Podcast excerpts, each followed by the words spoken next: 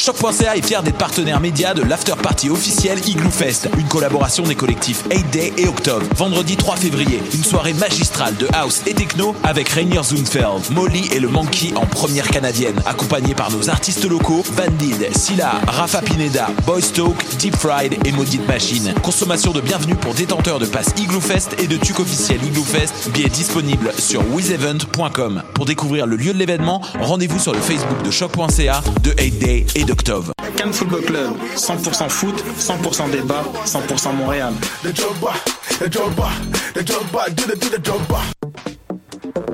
Vous en avez assez de faire des photos moches? Écoutez Objectif numérique où on vous donne des conseils, on teste des produits, on vous tient au courant des dernières nouvelles en matière de photographie et on vous suggère des sites ou des photographes à suivre.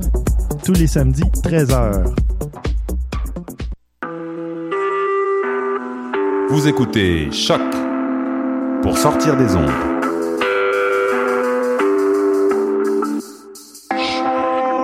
Podcast, musique, découverte. Sur choc.ca. La musique au rendez-vous.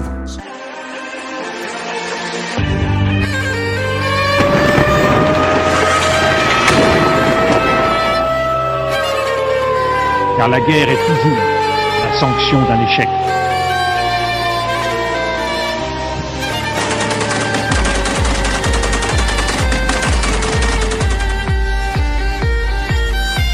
Croit en notre capacité à construire ensemble un monde méga. Bonjour chers auditeurs, vous êtes à l'écoute de Plein Feu, votre émission de vulgarisation des conflits armés dans le monde. Aujourd'hui on va parler de la Turquie, un pays qui est en proie à de- des troupes de nature vraiment diverses. Et pour ça on accueille un nouveau collaborateur, c'est Marc-Antoine. Bonjour. Donc restez des nôtres à nouveau pour faire le point sur la situation.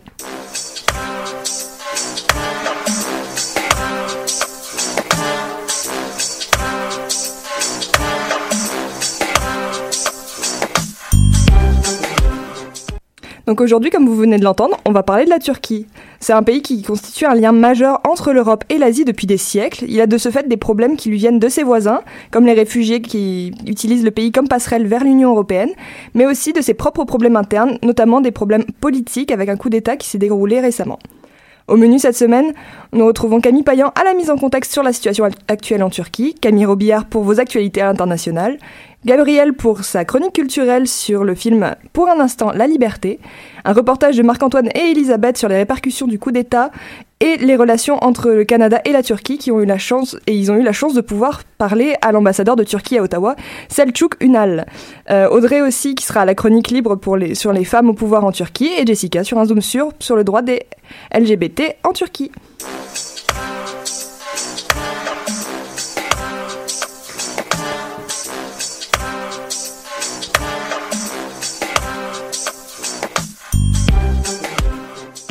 La Turquie a été le théâtre de nombreux affrontements dans les dernières années. Un coup d'État a même éclaté en 2016, et donc pour clarifier le tout, on retrouve Camille Payan à la mise en contexte. Oui, bonjour Shannon. Il faut rappeler que la Turquie est un pays relativement jeune. Le pays a été fondé en 1923 suite à une guerre civile alors qu'ils étaient sous l'Empire ottoman.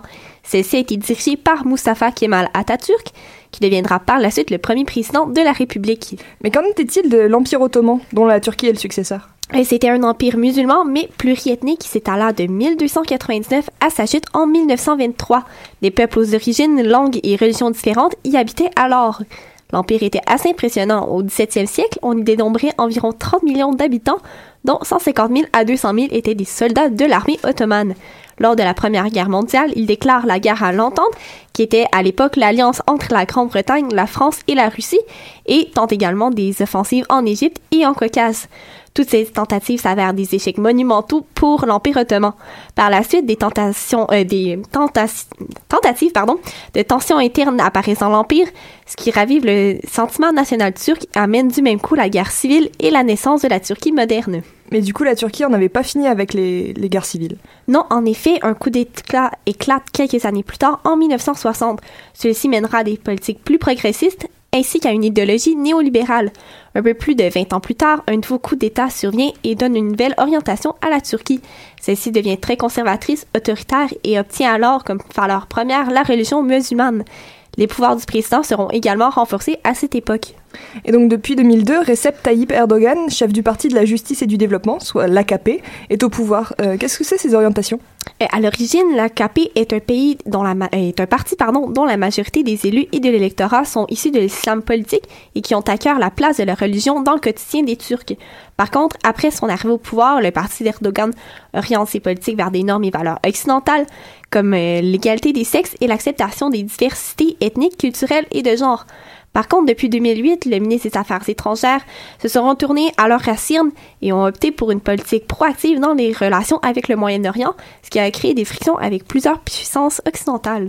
Mais dans la dernière année, les actes terroristes se sont multipliés au pays. Oui, en effet, en 2016 seulement, c'est plus de 250 personnes qui sont mortes en sol turc dans des attentats. Plusieurs ont été revendiqués par l'État islamique, dont on a souvent parlé à l'émission. Il y a notamment eu l'attentat suicide très médiatisé à l'aéroport d'Istanbul en juin et l'attaque au Nouvel An dans une boîte de nuit de la même ville. Le conflit au Kurdistan a également fait de nombreux morts cette année. Près de 10 attentats à la voiture piégée ont été signalés à travers le pays, tous revendiqués par le Parti des travailleurs du Kurdistan, le PKK. Ceux-ci réclament la reconnaissance de la Turquie de l'identité kurde. Donc qu'est-ce que c'est l'identité kurde en fait? Et il faut comprendre que les Kurdes ont tout pour devenir un État souverain. Ils ont une langue, qui est le kurde. C'est une langue qui ne s'apparente ni à l'arabe ni au turc. Ils ont également un territoire qui évoque principalement l'Irak, la Turquie, l'Iran et la Syrie. Ils ont également une culture propre à eux, comme toute bonne nation. Et donc, puisque la Turquie est un pays qui agit comme une porte d'entrée vers l'Europe, elle accueille de nombreux migrants. Oui, en effet, la Turquie abrite présentement la plus grande population de réfugiés de la planète. Pas moins de 3 millions de personnes ont trouvé refuge au pays, mais pas à n'importe quel prix. Les conditions de vie pour les réfugiés sont exécrables. Mariage de jeunes filles, travail des enfants dans l'industrie textile et en agriculture, et souvent, les gens sont sans hébergement stable. Ils sont tous coincés en Turquie en attente d'un déblocage en Europe, mais la durée de leur séjour est toujours indéterminée. Et puis, qu'est-ce qui est arrivé en 2016 qui a changé le cours des choses? Et L'armée turque a essayé encore euh, l'an passé de reprendre le pouvoir en Turquie. Traditionnellement, traditionnellement, les militaires turcs se voient comme des gardiens de la vieille élite laïque du pays et défenseurs de l'ordre lorsque les dirigeants civils ne remplissent plus leurs devoirs. La façon dont Erdogan euh, gouvernait le pays était critiquée par de nombreuses personnes, dont les militaires et les non-musulmans. Or, en juillet dernier, le putsch a échoué. Peu après, des milliers de citoyens sont sortis dans les rues condamnant le coup et supportant Erdogan. Des affrontements armés ont eu lieu par la suite entre les forces de l'ordre et les rebelles. L'AKP a tout de suite euh, trouvé un coupable. C'était Fethullah Gulen, un intellectuel turc exilé aux États-Unis depuis quelques années. Son procès s'est ouvert lundi dernier, en même temps que celui de 270 autres Turcs accusés d'avoir pris part à la tentative de coup d'État. S'en est suivi par la suite une purge qui a secoué tout le pays. Plus de 12 000 policiers ont été mis à pied et 13 000 personnes œuvrant pour l'armée et la justice ont été arrêtées. Du même fait, 45 journaux et 17 chaînes de télévision ont également été fermées par le gouvernement Erdogan. C'est quelque chose de vraiment inquiétant. Merci Camille de nous avoir éclairé sur la situation.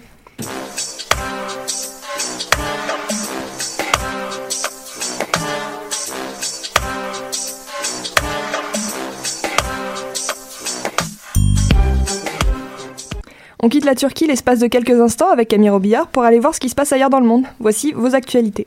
Merci Shannon. Tout d'abord, allons faire un tour dans la ville de Québec où dimanche dernier a eu lieu une tuerie dans une mosquée de la capitale orchestrée par un Québécois de 27 ans, Alexandre Bissonnette. L'attentat a fait six morts et cinq blessés graves, dont deux toujours dans un état critique.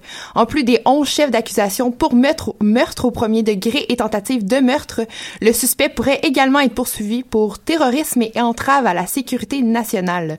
Mohamed Belkadir, qui a été arrêté par erreur sur les lieux de s'avère finalement être l'un des principaux témoins. Maintenant, chez nos voisins du Sud, le président euh, américain Donald Trump a signé vendredi dernier un décret anti-immigration interdisant pendant 90 jours l'entrée de réfugiés provenant de sept pays considérés à risque, tels que le Yémen, l'Iran, la Syrie et l'Irak. Les réactions sont vives, que ce soit sur le plan national ou à l'international, une vague d'indignation traverse les différentes communautés qui tentent euh, de s'unir contre le décret.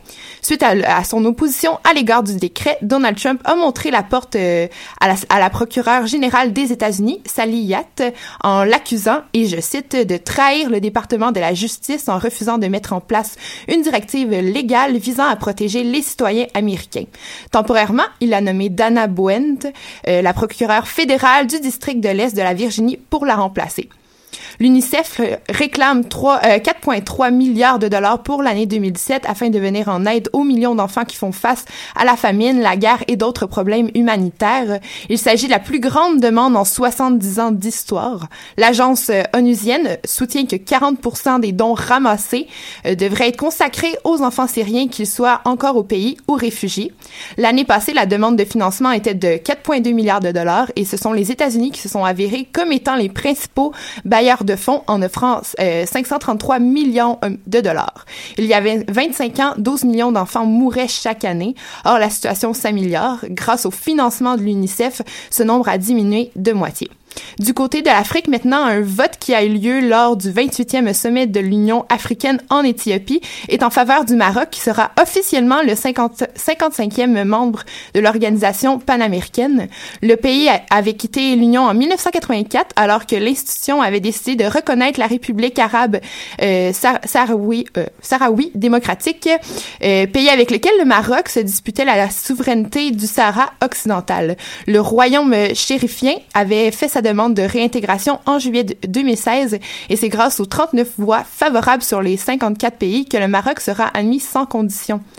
Dans la nuit du 28 janvier, une opération commando menée par les forces spéciales américaines contre Al-Qaïda a fait 30 morts dans le district de Yakla, au sud du Yémen, dont 14 membres d'Al-Qaïda, 10 femmes, 3 enfants et un membre des Navy SEAL, une force spéciale des soldats hyper entraînés pour des missions dangereuses. L'attaque avait été validée par le président américain Donald Trump quelques temps après son entrée en fonction le 20 janvier 2016. C'est ce moment qu'a choisi le président pour signer un décret imposant au secrétaire de la Défense James Mattis de mettre sur pied un plan d'attaque plus agressif pour contrer l'organisation État islamique.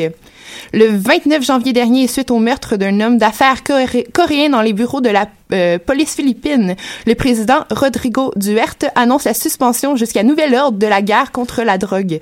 Cette pause a pour but un nettoyage des rangs d'une police corrompue accusée d'utiliser des méthodes sanglantes.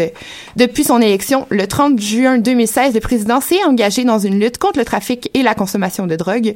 Plus de 7000 personnes ont été tuées depuis le début de la campagne.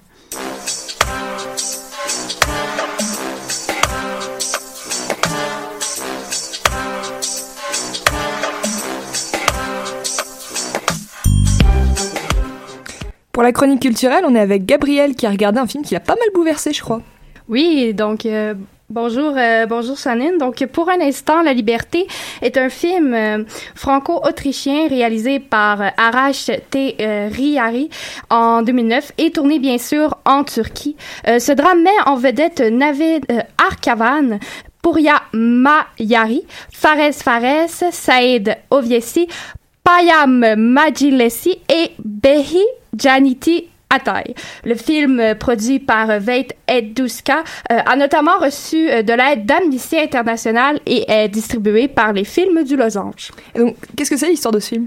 Eh ben, on suit Ali et Merdad, qui sont deux exilés iraniens, si on peut dire, qui partent ensemble vers l'Iran, de l'Iran, pardon, vers la Turquie, pour obtenir un visa et un statut de réfugié pour eux et deux enfants. Et donc, ils ne partent pas seuls, et ces enfants, ce sont Asie, une fillette de de 7 ans, ainsi que Arman, un petit garçon de 5 ans. Tous deux sont les cousins de Merdad et Ali qui sont chargés de les accompagner jusqu'en Autriche pour aller rejoindre leurs parents. Et donc, le film commence avec leur départ dans un autobus qui les mène à la Turquie. Dans le bus, ils rencontreront une autre famille iranienne composée d'un père, d'une mère et d'un garçon. Et donc, après un voyage périlleux, tout ce beau monde se ramasse en Turquie dans un hôtel miteux avec un tenancier hostile avec les réfugiés. Et au même moment, il va avoir deux hommes, un vieux professeur kurde, Abbas, accompagné d'un jeune homme prénommé Manu. Et ensemble, ils vont former un duo comique des plus attachants. Et comme les autres exilés, ils veulent aussi obtenir leur statut de réfugié pour quitter la Turquie vers l'Allemagne ou l'Autriche. Donc, le film suit la quête de cette myriade de personnages hétéroclites, mais ils sont tous clandestins et on voit leur douleur, leur sacrifice. C'est donc trois histoires de réfugiés qui s'en mêlent et à travers le rire, le drame, ils essaient d'obtenir un pays d'accueil et une entrevue au bureau de l'ONU. Ils essuient plusieurs refus, des échecs, ils subissent du retard. Je ne dévoilerai pas toute l'histoire, mais disons que le film veut nous montrer l'éventail des sorts qui sont euh, réservés pardon, aux réfugiés. Et on voit que c'est très compliqué et que le destin de leur quête ne révèle pas toujours euh, du conte de fées. Ben, on dirait que tu as vraiment aimé cette histoire, mais qu'est-ce que tu en as pensé plus précisément? Eh ben, euh, je vais commencer par les petits défauts parce qu'il y en a peu. Bon, malgré un mauvais doublage, on le sait, bon, ça, c'est un film autrichien euh, et un peu de longueur dans la deuxième partie. Euh, le film nous offre des beaux moments doux amers qui oscillent entre la tragédie et le bonheur. Ça crée des nuances vraiment sublimes et certains revirements de situation touchants, mais très tragiques. Euh, les personnages sont vraiment attachants, surtout comme je l'ai dit tantôt, euh, du jeune professeur euh, et du du jeune homme. J'ai un véritable coup de cœur pour le vieux euh, professeur kurde, joué par Saïd Viesi, que j'aurais voulu voir un peu plus à l'avant-plan. Et d'ailleurs, on a de très bons acteurs de soutien. Chapeau à la mère de la famille euh, iranienne qui joue avec subtilité, maturité et surtout humanité par euh, Bey Janati Atay. Et donc du coup, est-ce que le film présente un lien avec, le, avec ce que, les troubles en Turquie, en fait, dont on parle? Ben, je dirais que on ne va pas au cœur du conflit, mais on voit une autre facette de la vie des réfugiés en Turquie, surtout du côté des réfugiés iraniens. Euh, les personnages vivent dans la peur constante de se faire tuer ou de se faire euh, attraper. On le voit au début du film et cette peur euh, ne les quitte jamais. Sans compter les obstacles qui se dressent sur leur route, c'est vraiment pas une vie facile et sécuritaire. Et par contre, ce que j'ai vraiment trouvé particulièrement intéressant, c'est qu'on voit une certaine critique de l'ONU. Mais aussi, on voit à quel point tout le processus pour devenir réfugié est long. On entre vraiment dans l'attente avec les personnages et c'est un côté qu'on connaît peu. Souvent, on pense que c'est facile d'avoir un statut de réfugié alors que c'est vraiment loin d'être le cas. Et euh, d'ailleurs, dans le film, ce processus va s'échelonner sur plusieurs mois, Shannon, et c'est ce qui nous permet de s'attacher encore plus aux personnages, de vraiment compatir avec les réfugiés. On voit aussi un certain déni de la Turquie qui ferme les yeux sur l'ingérence iranienne, si je peux dire, mais je veux pas dévoiler l'histoire. Donc, euh, je crois que le propos du film s'articule vraiment autour euh, du récit des réfugiés, l'obtention de leur liberté, de leur statut. Donc, on s'imagine qu'ils sont pas au bout de leur peine et c'est vraiment un, récit universel et intemporel, malgré le fait qu'on parle beaucoup des réfugiés iraniens. Bon, il faut se rappeler que le film date un peu aussi, mais c'est vraiment criant d'actualité, euh, surtout aujourd'hui avec les nouvelles lois qu'on sait sur les réfugiés, les, euh, pardon, les euh, seuils d'acceptation de réfugiés et d'immigrants qui sont revus à la baisse dans certains pays, comme les États-Unis, et ça nous fait réfléchir. Donc, c'est vraiment un film où euh, la quête de la liberté est impitoyable.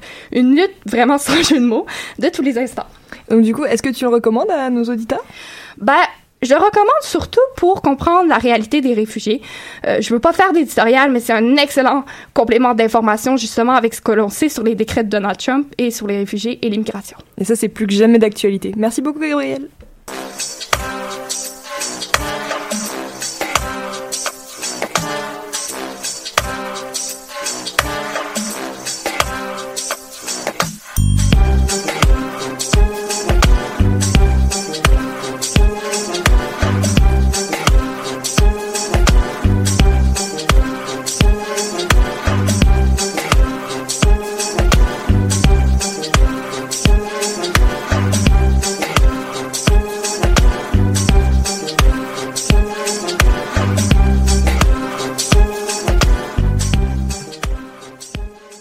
Et donc pour le reportage de cette semaine, on retrouve Marc-Antoine et Elisabeth. Bonjour à vous. Bonjour. Donc de quoi vous allez nous parler aujourd'hui? Eh bien, Shannon, afin de coller à l'actualité, nous avons décidé de séparer la partie reportage en deux volets cette semaine, euh, soit les répercussions du coup d'État de 2016 sur la Turquie actuellement, puis nous aborderons la relation entre le Canada et la Turquie ensuite. Nous avons donc eu la chance de pouvoir nous entretenir avec l'ambassadeur de la Turquie au Canada, son Excellence Selçuk Unal. Monsieur Unal ne pouvait communiquer avec nous qu'en anglais, alors nous tâcherons donc d'exprimer la pensée de l'ambassadeur en français pour nos auditeurs. Ça semble vraiment intéressant. Donc c'est quoi les conséquences du coup d'État de 2016 Commençons tout d'abord par nous remettre en mémoire le coup d'État qui a eu lieu le 15 juillet 2016 à Ankara, la capitale du pays. July uh, of 2016, there was a foiled uh, coup attempt against uh, legitimate elected parliament and, of course, government. Uh, the perpetrators were mainly from uh, some portion of the army uh, and including some uh, civilians like ex uh, ex policemen and ex judiciary people. It was immediately found out on that night that the perpetrators of this foiled attempt have been a member and are members uh. Comme l'explique l'ambassadeur, un coup d'État a été tenté mais raté par des membres d'une communauté religieuse portant le nom de Fethullah Gulen. Cette organisation a donc réuni l'équivalent d'1,5% de l'armée, en plus de faire appel à des policiers et d'ex-policiers dans cette tentative de coup d'État. La communauté religieuse en question avait été surveillée de près par les autorités et déclarée comme menant des activités terroristes un mois auparavant par le gouvernement turc. Aujourd'hui, la Turquie apprend à composer avec les conséquences de cet attentat. Les débats par rapport au système parlementaire turc se multiplient et le gouvernement prévoit organiser des élections prochainement.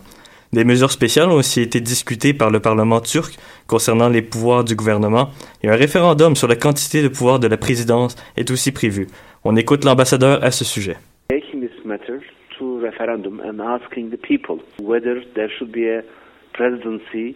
Having uh, more executive powers or not.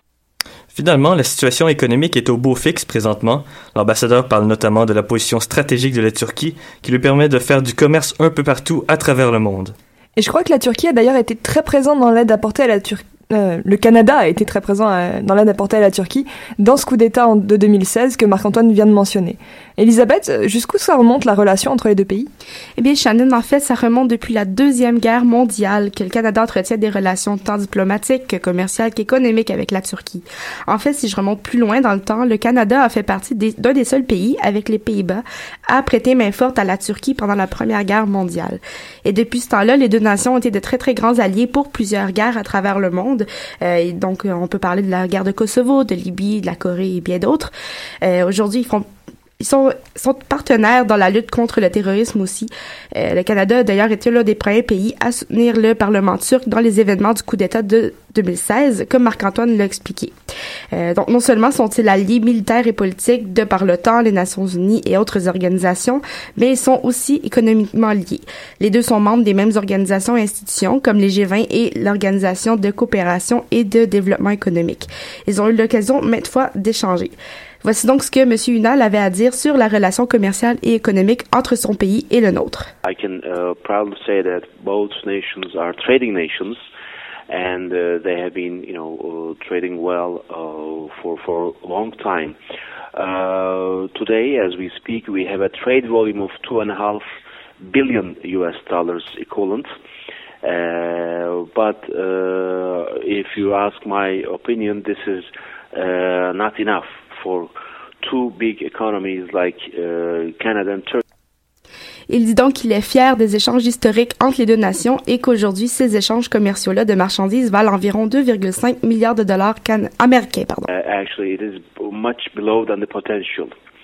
Uh, that's why uh, we really would like to increase the uh, trade and economic relationship between two countries and uh, have been working for that uh, purpose. Donc, il explique que le potentiel est là, mais qu'il n'est pas utilisé. Il aimerait d'ailleurs améliorer la qualité des échanges et donc les relations économiques entre le Canada et la Turquie. Et euh, ils vont travailler là-dessus. Je rappelle que la Turquie est stratégiquement choisie par le gouvernement canadien pour les marchés en éducation internationale et en infrastructure. C'est donc le 34e partenaire commercial en importance du Canada. La Turquie est bien située, ce qui permet d'attirer non seulement les touristes, mais également des entrepreneurs. Ben, merci beaucoup à vous deux pour ce reportage très instructif.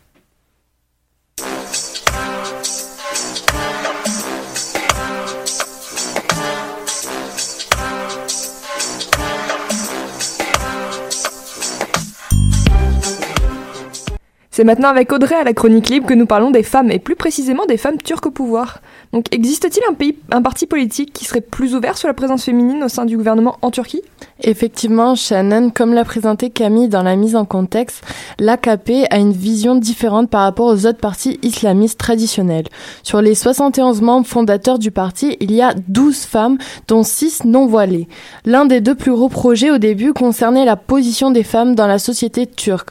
En effet, ce parti encourageait les femmes à participer à la vie active et politique du pays.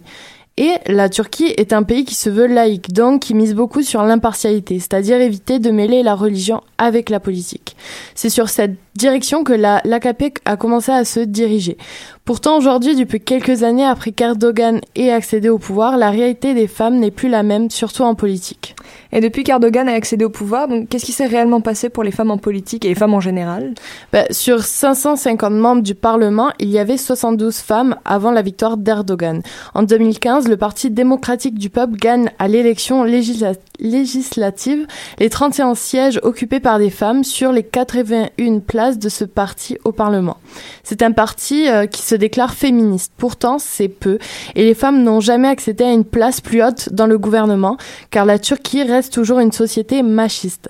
Par exemple, le parti conservateur au gouvernement, l'AKP, a inséré petit à petit le port du voile obligatoire et obtenir un, un avortement qui devient plus difficile et qui est interdit après un certain temps de grossesse. Il a affirmé en 2015, je cite, Notre religion a défini une place pour les femmes dans la société, la maternité et que l'égalité homme-femme est contraire à la nature humaine. C'est des paroles assez fortes puis dures pour les femmes. Donc finalement, être une femme et participer à la vie politique, c'est vraiment un exploit. Euh, oui, c'est en est un. Et en plus, selon des chiffres parus en 2014 par l'OCDE, seulement 28% des femmes ont un emploi rémunéré, dont les femmes politiques, comptent 69% des hommes en Turquie. C'est vraiment un faible pourcentage. Aussi, elles occupent des postes avec peu de responsabilités. Et je ne suis pas sûre si les femmes au Parlement ont le même salaire qu'un homme travaillant aussi au Parlement. De plus, ce chiffre devient plus accablant sur un autre pourcentage émis par l'OCDE la même année. 36% des hommes sont diplômés du deuxième cycle du secondaire, comme 25% des femmes turques. Donc, il faudrait quand même se poser sur les, des questions sur les vraies intentions du gouvernement, quand même. Euh, mais que pense l'Europe, même les États-Unis, sur ce problème en fait? Euh, Dans les pays occidentaux, ils sont plutôt focalisés sur la guerre contre l'État islamique et euh, si la Turquie peut rentrer en Europe. On n'en a pas on n'a pas, parlé réellement du problème des femmes euh, à, à, part entre 2012 et 2015 quand Erdogan a accédé au pouvoir. Les médias internationaux ont dénoncé ce gouvernement mais n'ont pas parlé du droit des femmes en Turquie depuis le début de l'année dernière. C'est dur de trouver des informations récentes. Les médias se focalisent plus sur les attentats en Turquie et sur les combats avec l'État islamique de la région. Rien ne, rien ne semble d'avoir changé euh, dans, dans la société turque à part des femmes qui se taisent et qui ne supportent plus cette situation inégalitaire, notamment dans un monde globalisé moderne. Qu'est-ce qui va advenir des prochaines générations en Turquie? Est-ce qu'il y aura plus de soulèvements de femmes? Euh, Non, car euh, la société est dirigée par des hommes. Aujourd'hui, le problème tombe sur des jeunes femmes qui ne sont plus autant engagées et qui n'ont vécu forcément une société libérale avec plus de liberté. Elles naissent dans une société plus conservatrice, réglementée par la religion et les hommes. Leurs droits ne sont de moins en moins reconnus dans le pays et malgré le combat important des associations de défense des femmes, le nombre des femmes tuées ou battues à mort par des maris misogynes augmente et ce depuis un gouvernement en faveur des hommes et non de l'égalité homme-femme. Donc la femme est où? La femme au pouvoir n'a pas sa place en Turquie. Et qu'est-ce qu'il en est de la femme journaliste? Ben, Les femmes journalistes, la majorité aujourd'hui terminent en prison. Par exemple, nous pouvons parler du cas récent de novembre 2016 de l'écrivaine chroniqueuse dans le journal Libre, un journal turc, Alsi Erdogan, est toujours détenue car elle est accusée de faire partie d'une organisation terroriste. Euh, Min Kirikana, une écrivaine journaliste dans le journal Kuriyeriyet, euh, l'a soutenue à travers une lettre écrite à TV5 Monde.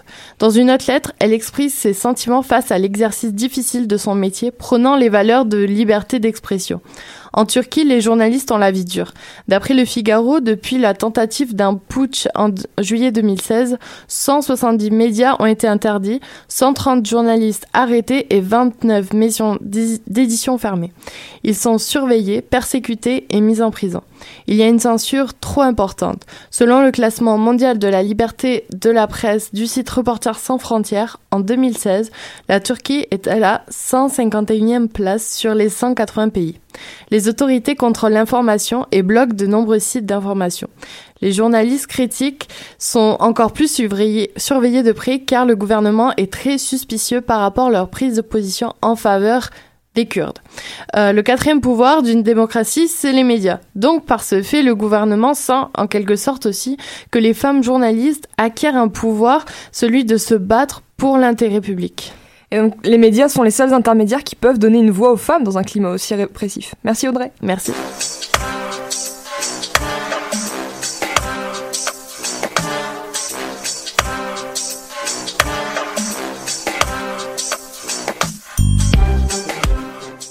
L'homosexualité est quelque chose qui est plus ou moins to- toléré dans certaines cultures, et c'est une lutte sans fin pour les homosexuels, queers et transgenres qui, tentent de faire reconnaître leurs droits à travers le monde.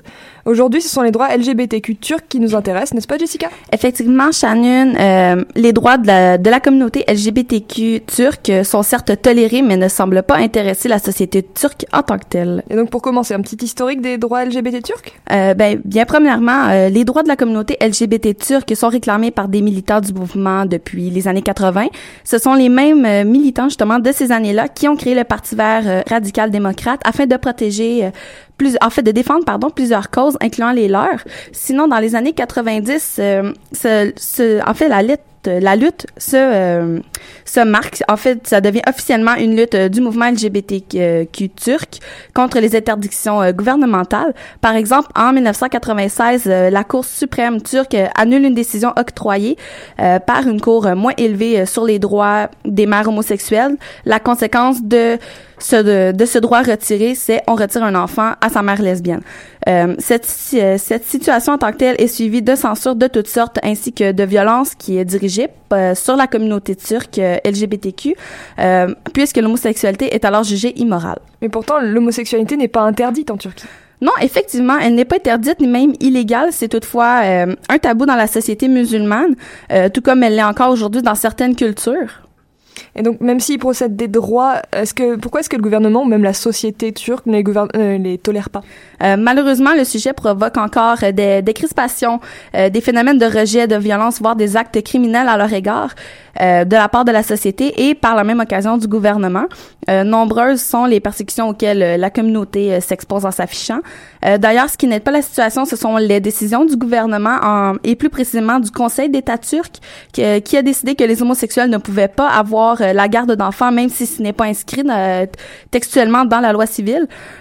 Cette décision a d'ailleurs une influence sur, ben, dans ce genre de situation, surtout lorsque le comportement est jugé immoral par la famille de la personne concernée. Euh, c'est sinon, euh, c'est pas mal ce qui se passe en ce moment. Donc, est-ce que tu aurais des exemples de droits non reconnus pour la communauté LGBTQ turque? Oui, j'en ai. Euh, en fait, euh, les, le plus général qui revient même dans toutes les cultures, c'est le mariage homosexuel, euh, l'union civile et les partenariats domestiques qui ne sont pas reconnus. Euh, L'objection de conscience et de service militaire, c'est-à-dire euh, que les personnes du groupe LGBTQ doivent euh, subir des examens humiliants pour prouver leur homosexualité, ce qui est incontestablement une forme de discrimination plus ou moins subtile. Ce- C'en est un autre exemple. Sinon, l'armée turque discri- discrimine ouvertement les homosexuels et les bisexuels en leur interdisant de servir l'armée. L'article 125 de la loi de, de la loi civile turque sur la fonction publique euh, interdit les comportements immoraux et déshonorants et veut veut pas ça ça autorise indirectement la révocation des agents publics homosexuels. Et euh, il arrive aussi que dans la les crimes d'honneur soient présents dans ce genre de situation justement et euh, le comportement jugé immoral par la famille et euh, les proches. Euh, cela se passe encore de nos jours dans certaines familles turques où les certains membres de la famille se font assassiner justement. Euh, malheureusement, c'est souvent les, les filles euh, qui sont euh, atteintes de ça. Et il n'y a rien pour les protéger de toutes ces discriminations? Euh, il n'existe aucune loi, malheureusement, pour protéger euh, la communauté LGBTQ des discriminations raciales. Euh, les intersexuels font donc régulièrement l'objet de discriminations tantôt affichées, tantôt insidieuses dans des domaines comme le droit du droit au logement, pardon, dans les milieux professionnels, l'accès aux soins, l'éducation et le rapport avec la justice et la police, comme l'informe Amnesty International en 2013. Euh, en 2006, une note interne de la police encourageait euh, les policiers à rechercher des travestis dans la rue, sur la voie publique, à les verbaliser ou à les arrêter. En 2010, c'est la ministre chargée des femmes le ministre, pardon, chargé des femmes et de la famille qui avait déclaré que l'homosexualité était une erreur biologique, que ça devait être traité. C'est, on peut pas imaginer un scénario comme ça ici. Puis le même le porte-parole du président turc Recep Tayyip Erdo- Erdogan, pardon, a marqué aussi son refus euh, que les personnes homosexuelles deviennent membres de son parti. C'est bien sombre tout ça. Mais pour terminer sur une note positive, certains artistes contribuent au progrès des droits LGBTQ Oui, effectivement, deux chanteurs transgenres euh, très appréciés de la communauté turque, Zeki Müren et Bülent Ersoy, euh, contribuent aux démarches d'acceptation euh, de euh, l'altersexualité, autrement dit des gens de la communauté LGBTQ. Euh, par exemple, Zeki Müren se faisait remarquer remarquer beaucoup parce qu'aujourd'hui, il est décédé. Il se faisait remarquer par une garde-robe féminine, un chignon d'une maquillage très, très prononcé euh, lorsqu'il déambulait dans les rues. Euh, quant à Belen Ersoy, il, euh, il a procédé à une opération de changement de sexe dans les années 80. Euh, en plus de s'être marié deux fois par la suite, déjà, ces deux situations-là font en sorte qu'il sort du lot. Euh, pour terminer, sinon la communauté euh, LGBTQ est donc appuyée par justement deux de ces artistes-là. Il y en a plusieurs autres, évidemment. Euh, bref, tout cela aide à leur droit. Bah, merci beaucoup, Jessica, pour ce Zoom sur.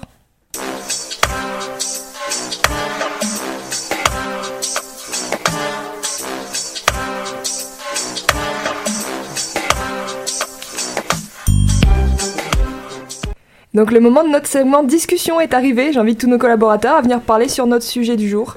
Alors sujet du jour euh, sur lequel on n'a pas énorme, enfin c'est pas qu'on n'a pas énormément le choix, mais ça a pris vraiment beaucoup de place dans, dans l'actualité. C'est l'attaque terroriste à, Québec. Mhm. euh, donc euh, est-ce que vous avez des, des réflexions à partager là-dessus? Est-ce que ben, je pense que c'est c'est c'est intéressant d'un point de vue journalistique parce que pour la première fois, on voit comment les autres pays traitent d'un conflit, puis alors que ben c'est pas vraiment un conflit, mais c'est d'un attentat, alors que nous, on est dans le pays, donc on peut voir euh, juste, euh, je sais pas s'il y en a qui ont, qui ont suivi ça, mais Fox qui a euh, retiré ses tweets pour le suspect, qui que les gens pensaient qu'il était euh, musulman, euh, alors que c'était faux. Donc, euh, ça, ça permet de, de, de tirer des conclusions, de voir, ah, OK, telle dynamique, ça se passe comme ça. Donc, moi, en fait, c'est quelque chose qui m'a vraiment frappé, un peu comme toi. C'est la, la mésinformation qui s'est partagée un peu. Il y a des... La confusion. C'est ça, il y a eu beaucoup de, de confusion entre les deux suspects. Qui, qui a fait quoi? Euh, il y en a un qui a été relâché, ben, qui a été libéré, en fait. Là. Ils l'ont questionné, puis ensuite, il a pu partir, mm-hmm. qui était seulement euh, mis comme témoin, mais que finalement, il s'est retrouvé dans des médias en disant que c'était lui, parce que, tu sais, pour X raisons. Puis euh, je trouvais ça dommage, parce que je trouve qu'il manquait un peu de recherche euh, dans un pays comme le nôtre où est-ce que euh, on trouve toute l'information est là, elle est disponible, nos médias la partagent alors que les autres médias n'ont pas partagé la même information nécessairement. Je trouvais ça un petit peu euh, particulier. Oui, mais encore là, si on fait un comparatif avec nos médias ici au Québec, en ce qui a trait à l'information internationale, on n'est pas vraiment plus développé. Là, on a de la mm, misère à avoir des bonnes informations. Puis, tu sais, comme on peut pas nécessairement leur reprocher de pas avoir bien transmis les informations. Nous-mêmes, on le fait pas euh, avec nos médias. Ouais, sauf que par contre, c'est aussi en Ontario que c'est arrivé. Puis si c'est juste à côté, à ce moment-là, c'est. Non, ça, ça je, le concède. non, puis là, ouais, c'est pas, c'est pas une, c'est pas une information internationale. C'est comme si c'était quelque chose qu'on voyait souvent euh, à l'international, mais qui d'un coup d'un seul se passe comme dans la rue en bas de chez toi. C'est.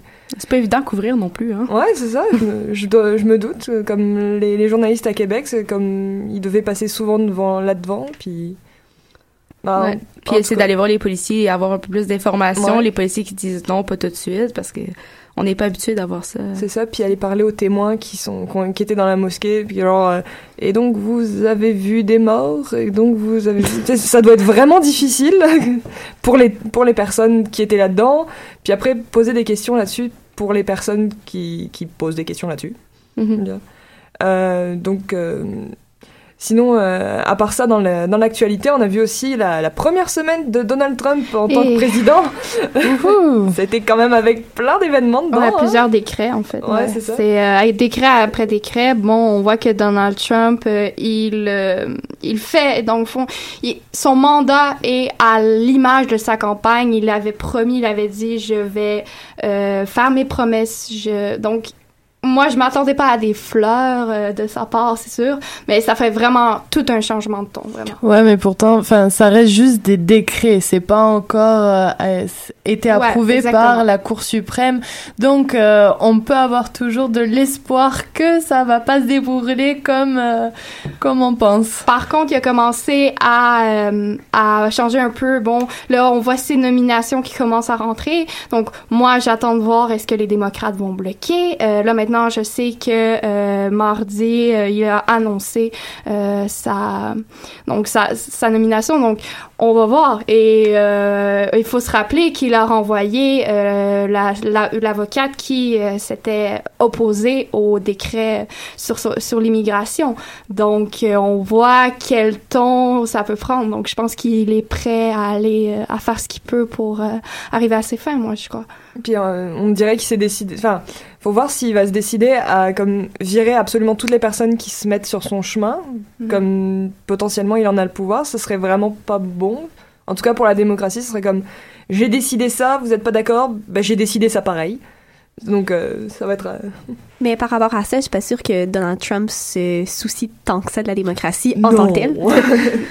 je pense qu'on est plus dans, en ce moment, une ère où est-ce que peut-être Bon, il n'y aura pas le choix, sinon il va être destitué, c'est clair. Mais je crois que Donald Trump, on est dans une ère où est-ce que c'est totalement anti, euh, vraiment anti-establishment, où est-ce que c'est vraiment Donald Trump, c'est pas un politicien à la base, c'est un homme d'affaires. Et je vois dans sa façon de euh, gérer le pays euh, beaucoup, beaucoup de ça, beaucoup de façons de euh, vraiment comme si c'était une business et lui veut faire du profit. Et donc voilà. Bah en plus, il y a eu de, il y a beaucoup de pays qui ont dans leur constitution une possibilité pour le peuple de destituer leur mhm. chef de gouvernement. Mais ces derniers temps, à part éventuellement dans les printemps arabes, etc., on a rarement vu ça, surtout dans les pays occidentaux. Justement, Donald Trump se fait, des, se fait beaucoup d'ennemis actuellement. On a entendu parler du maire de Berlin, mhm. qui a euh, notamment critiqué sa décision de construire le mur. On a aussi entendu plusieurs politiciens qui rejetaient euh, les lois contre les, contre les avortements féconds. Donc euh, Donald Trump part, part sur les chapeaux de roue, mais peut-être pas dans la bonne direction. Mais je pense que même s'il a plus de soutien, euh, je pense que s'il y a toujours de l'argent, je pense qu'il sera toujours au pouvoir et puis euh, puis on verra, euh, ça sera un changement pour les Américains. Les Américains voulaient le changement, et eh ben maintenant ils vont ouvrir le, les yeux quoi finalement. Je pense aussi qu'on est dans une autre ère journalistique. On a complètement une relation différente avec les journalistes et Donald Trump. Euh, Barack Obama était beaucoup plus dans le la, figure du crooner, du, du sympathique. T'avais envie d'aller prendre une bière avec Barack Obama, donc c'était un peu dans sa politique, un peu de, euh, tu sais, d'être charismatique, d'être près du peuple. Donald Trump est moins moins peut-être moins pas près, moins près du peuple, mais près. Ben, non, mais pas. T'as pas envie d'aller prendre une bière avec Donald Trump? On, on connaît, on connaît, on connaît ses opinions. Euh, Donald Trump euh, euh, va, va dire ce qu'il ce qu'il pense. Euh, on, bon, les faits, les faits alternatifs, on connaît la polémique. Donc, moi, je me pose des questions. Est-ce que, justement, on est en train de revenir à l'ère où est-ce que le journaliste, c'est vraiment le chien de garde de la démocratie? Est-ce que ça va remonter? Euh, Disons que Donald Trump rejoint un public différent de, celui d'Obama. Mm Vraiment, vraiment, vraiment. Il y a mis une espèce de, de, de, de barrière entre lui et les journalistes. Ben, pas entre lui et les journalistes, mais, euh, mais, il a pris un pas de recul, je pense, comparativement à ce qui s'était développé dans les dernières années. Ben, au départ, il voulait, il voulait exclure les journalistes de la Maison-Blanche. Il s'est retiré, donc... Euh. Il a mis un fossé. Ouais, c'est vrai. ben, ça, on va continuer à suivre euh, ce qu'il fait parce que, mettons que vu au vu de la première semaine, il va y en avoir des choses dans les prochaines semaines au minimum. Donc merci à tous d'avoir participé à, à cette discussion.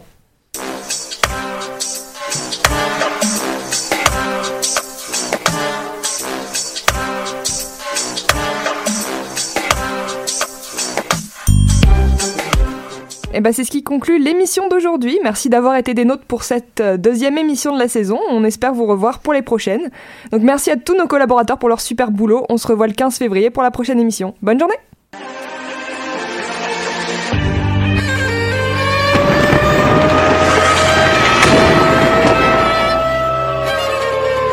Car la guerre est toujours la sanction d'un échec.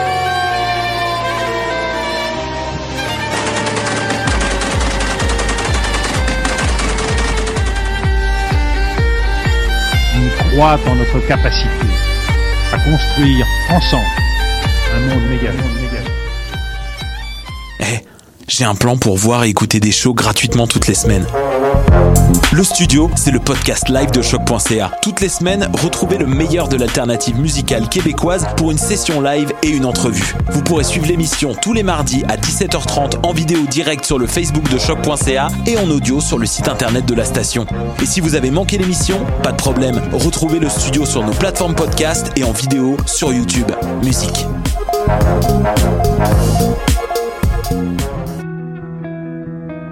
Voyage au bout de la nuit, c'est ton émission d'ambiance nocturne sur le Nightlife Underground montréalais. Découvertes musicales, chroniques culturelles et idées de sortie pour divertir tes nuits urbaines. Voyage au bout de la nuit, c'est l'émission nocturne de choc.ca.